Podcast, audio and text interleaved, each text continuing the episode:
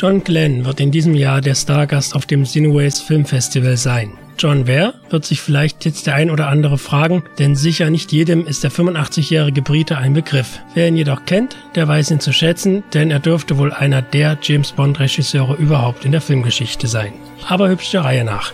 John Glenn wurde am 5.5.1932 in Sunbury-on-Thames in England geboren und bereits mit 17 Jahren, anno 1949, begann er im Filmbusiness tätig zu werden. Mit dem Job als Soundschnittassistent des Carol Reed Streifens Der dritte Mann nahm seine Karriere ihren Lauf und er sammelte erste Erfahrungen, was es heißt, hinter der Kamera bzw. im Backoffice eines Films zu arbeiten. Und für viele Jahre sollte der Schneideraum sowohl in Sachen Sound, darunter Klassiker wie Drei Mann in einem Boot, als auch in Sachen Celluloid selbst erst einmal sein Zuhause bleiben, wenn es um die Arbeit am Medium ging.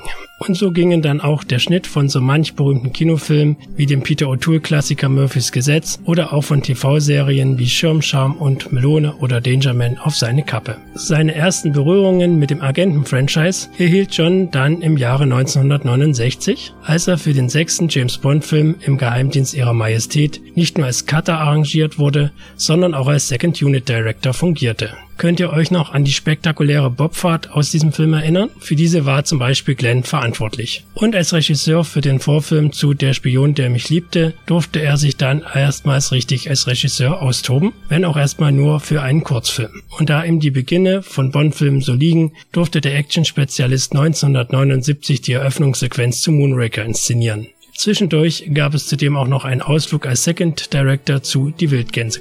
Und all das dürfte dann letztendlich der Auslöser dafür gewesen sein, dass sich Glenn in den Jahren 1981 bis 1990 ausschließlich den Filmen um den britischen Geheimagenten verschrieb und in diesen zehn Jahren ganze fünf James Bond Filme auf die Beine stellte. Darunter die beiden Timothy Dalton Teile Der Hauch des Todes und Lizenz zum Töten sowie Roger Moores letzter Auftritt im Angesicht des Todes. Laut eigener Aussage war es für Glenn jedoch alles andere als leicht, den Bond-Produzenten Albert R. Broccoli von sich und seiner Arbeit zu überzeugen.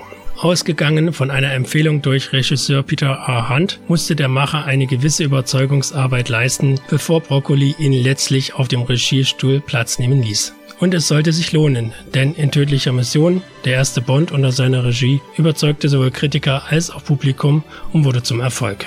Somit erarbeitete er sich dann auch schließlich seinen Ruf, einer der James Bond-Macher überhaupt zu sein. Und wer sich die fünf Streifen unter seiner Regie auch einmal genauer anschaut, der wird wohl auch so etwas wie ein Identifikationsmerkmal erkennen. Ich sag nur Vögel. Im Jahre 1991 wandte sich Glenn dann jedoch vom Franchise ab, um wieder andere Werke herzustellen.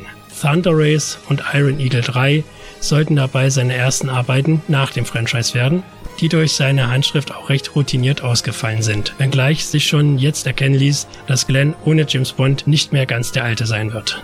Dies festigte sich durch seinen Film Christopher Columbus, der Entdecker, der leider zum Flop wurde und bei 45 Millionen Dollar Budget gerade einmal 8 Millionen Dollar einspielte. Sichtlich enttäuscht von diesem misslichen Ereignis sollte es, abgesehen von 13 Folgen der TV-Serie Space Cops, ganze neun Jahre dauern, bevor es ihn noch einmal ins Filmbusiness zog und er bei The Point Man unter anderem Christopher Lambert Anweisungen erteilte. Doch auch dieser Versuch sollte nicht von Erfolg gekrönt werden.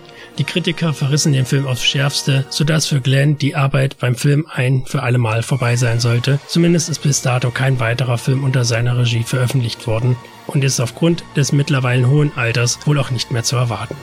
Somit hat sich der Stargast des diesjährigen Cineways, der sehr stark unter dem Zeichen James Bond steht, vor allem als Filmemacher des berühmten Agenten 007 einen Namen gemacht, der in Fankreisen auch recht laut und mit Wohlwollen gehandelt und erwähnt wird. Dass es außerhalb der Reihe dann nicht mehr ganz so hingehauen hat, ist sehr schade, da die Bonds der 80er schon eine Marke für sich waren, die man auch nicht ganz vergessen will, da sie einfach Freude bereitet haben und bis heute immer wieder gern gesehen werden somit irgendwo auch ein Lebenswerk, das Glenn hier auf die Beine gestellt hat. Und das kann dann auch nicht jeder von sich behaupten. Wir freuen uns jedenfalls sehr darauf, John Glenn in Kürze auf dem Cineways treffen zu dürfen.